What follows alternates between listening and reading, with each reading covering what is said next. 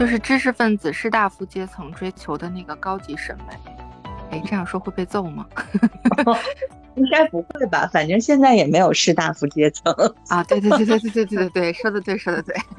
对，还是有，就审美还是很主观的，但是不是在这次这个男女主角的身上，我感觉实现了天下大同。哦，我终于，我作为一个腾讯的付费会员，我这个会员费有用武之地了。我想把它和刘亦菲一样是吗？你和刘亦菲一样，问你和腾讯腾讯视频是什么关系？刘亦菲答是会员的关系。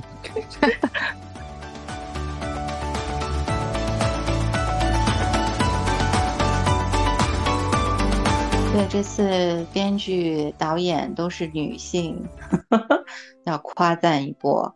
而且就是导演也特别用心啊。嗯，我看到网上有一些片段，他是可以给群众演员讲戏的导演，杨洋导演，我觉得真的是很好，就不像是平常的剧组，可能我觉得 A、B、C，甚至分分出 D 组来都有可能吧。那么不是男女主角的戏，很可能其他人去做执行导演啊，对吧？去去操刀这样的，我觉得你还是真的是有一分用心。有时候我觉得你要说中国的观众难伺候，其实也不是，就你真的是有一分用心，大家就能感受到你这一份用心的这么一个状态啊。嗯，然后我我其实觉得他那个剧中描写的那些。宋朝的一些礼仪，包括那个时代、那个年代的一些人文风貌什么的，我觉得也挺吸引人的。你有注意到这些东西吗，Angela？嗯，我其实觉得吧，你看我前面已经说了，就我事儿挺多的。我那个，我觉得其他的以前的剧的女主的头发，好像不是刘亦菲这样梳的。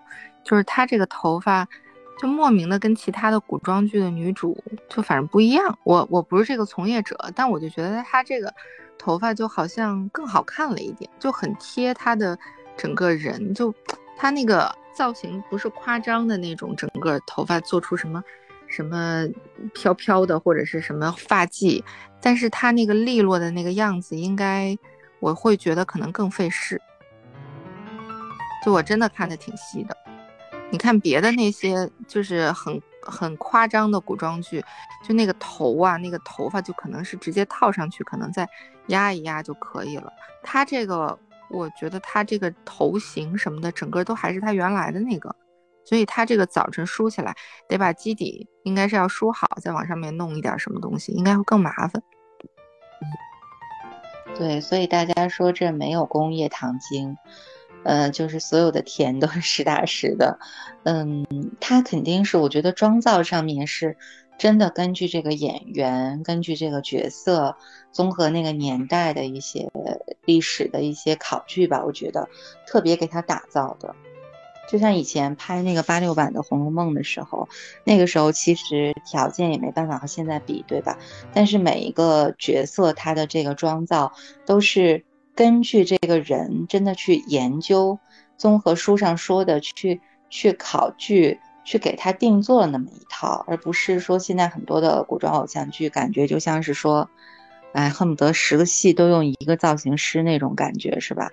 这一套是这样下来的，另外一套也是那样下来的，也没有感是感觉到这个人物独特的一个审美和一个气质，所以那些东西不像是化妆，就好像是。就是当这个服化道对了的时候，这个人物自然就在那个时代里面、那个朝代里面了，对吧？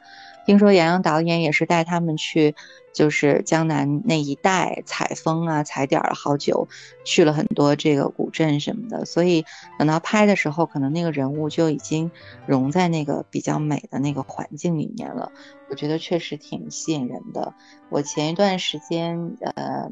因为工作关系查一些资料的时候，也看到一些说当时宋朝那会儿，就是咱们的这个衣食住行特别的讲究，简直就恨不得能引领这个 全球的潮流啊什么的。就讲到一些他那个时候的服饰、刺绣啊、设计啊，多么的精良啊。然后大家的生活、夜生活什么的多么的丰富什么的。我觉得有时候感觉好像宋朝的戏太少了，是不是？没怎么拍宋朝的戏啊？我我印象当中全部都是清朝的戏，我们的电视剧。哎，最近这一两年其实宋朝的挺多的，就是那个谁，胡歌的前女友，那个那个女演员叫什么来着？她和她和王凯吧，也也是宋朝的戏。哦，我想大概说不起来名字。呃，最近这一两年，就是宋朝的那个相关的什么诗词啊、画啊，就一下就起来了，是算是一个隐隐的。风潮有有这么一点点，就是因为宋宋朝的那时候那些文人的那个趣味，咱也是说，也得是有这个经济基础之后有足够的这个，嗯，家底儿吧，然后大家才能就是追求这个，所以好像这一两年，就是经济好了以后的一五年之后，又过了一些年，迟滞于经济发展吧。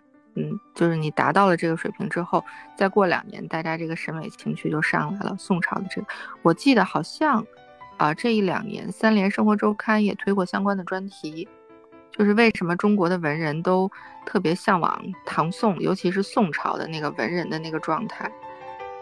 就是宋朝其实是，呃，古代社会相对来说商业发展的比较好的时候，就是说老。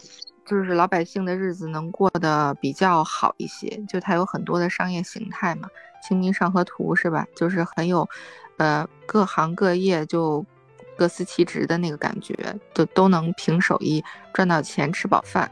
那这一时候就是文人也有更多的追求，嗯，对，那个。因为我没有看，没有看到这些东西啊。我知道有，但是因为自己没看，所以感受就不深。我是觉得，嗯，这么一说，得是前年吧。前年的时候去那个苏州博物馆，嗯，它馆藏有一些宋朝的瓷器什么的，就是你真的是不，我觉得我一个外行也是马上能够感受到，那个宋朝的审美和清朝审美就是两极呀。你看瓷器就是，你看宋朝那个瓷器，我也不懂它是什么釉或者什么的，但是你你真的觉得那个方文山的词写的好啊？就天青色等烟雨，而我在等你呀。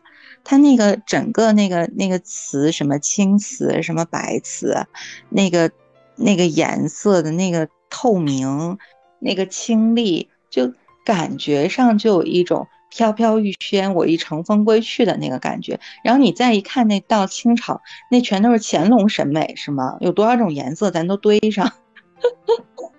就是你能感受到这个，就虽然说都是古代吧，但是它确实不是一种审美。嗯，而且留下来的东西也少。说说实话，就宋朝留下来的东西已经很少了，所以可能也很难去就是。如果说希望它以后就是普及到和大家对清朝那么熟悉的一个程度，我觉得是不是也还是有一定的难度啊？就受到各种限制，就是知识分子、士大夫阶层追求的那个高级审美。哎，这样说会被揍吗？